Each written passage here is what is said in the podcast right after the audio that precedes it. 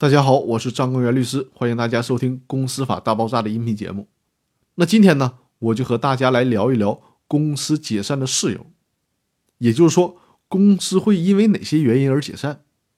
公司呢可能会因为下列原因而解散：第一种是公司章程规定的营业期限届满，或者是公司章程规定的其他解散事由出现，比如说公司约定经营期限是十年。到了十年了，那么公司就需要如约解散了，或者是这个公司的成立目标就是赚他一个亿，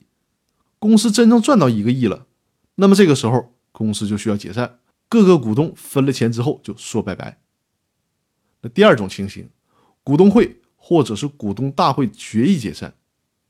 这就需要三分之二以上表决权通过了，这我们之前已经说过很多次，这属于公司的重大事项。关系公司生死存亡的问题，当然是要绝对多数股东同意才可以。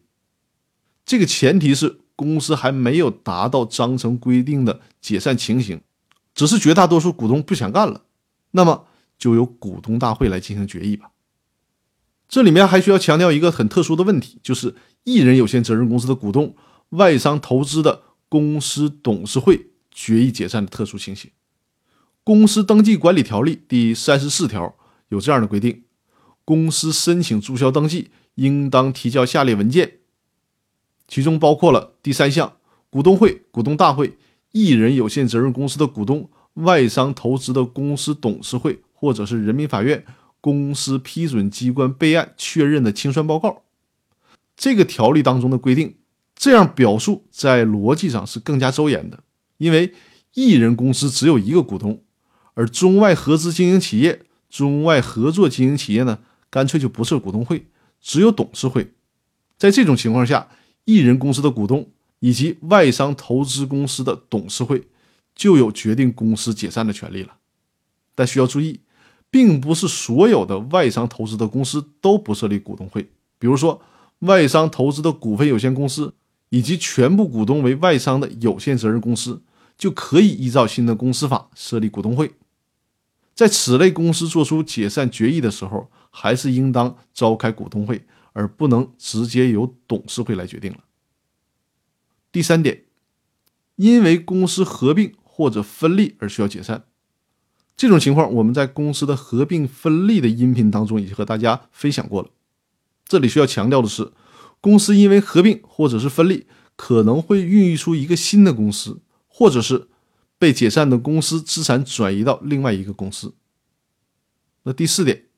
依法被吊销营业执照、责令关闭或者被撤销，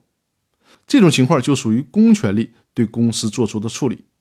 在公司违反了法律或者是行政法规的强制性规定的情况下，比如说从事违法经营活动等等，从而被吊销营业执照，在我们国家。吊销企业法人营业执照是工商行政管理机关对于违法违规公司处以的行政处罚。比如说，《公司登记管理条例》第三十二条第二款当中规定，公司的经营范围中属于法律、行政法规，或者是国务院决定规定需经报批的项目被吊销、撤销许可证，或者是其他准批文件，或者许可证、其他准批文件有效期限届满的，应当至。吊销、撤销许可证、其他批准文件或者是许可证、其他批准文件有效期届满之日起三十日内申请变更登记，或者是依照本条例第六章的规定办理注销登记。而随着法律的不断完善，行政机关就越来越没有可能通过行政命令的方式去强制解散一个公司。强制解散公司的权利，更多的是交给了人民法院来依法进行。也就是下面的这一个解散事由，这也是第五个解散事由。人民法院依照本法第一百八十二条的规定予以解散。那这第一百八十二条是怎么规定的呢？公司经营管理发生严重困难，继续存续会使股东利益遭受更大损失，通过其他途径不能解决的，持有公司全部股东表决权百分之十以上的股东，就可以请求人民法院。解散公司，这就是持股百分之十以上的股东因为公司陷入僵局，从而起诉法院要求解散公司。以上呢就是五个公司解散的事由。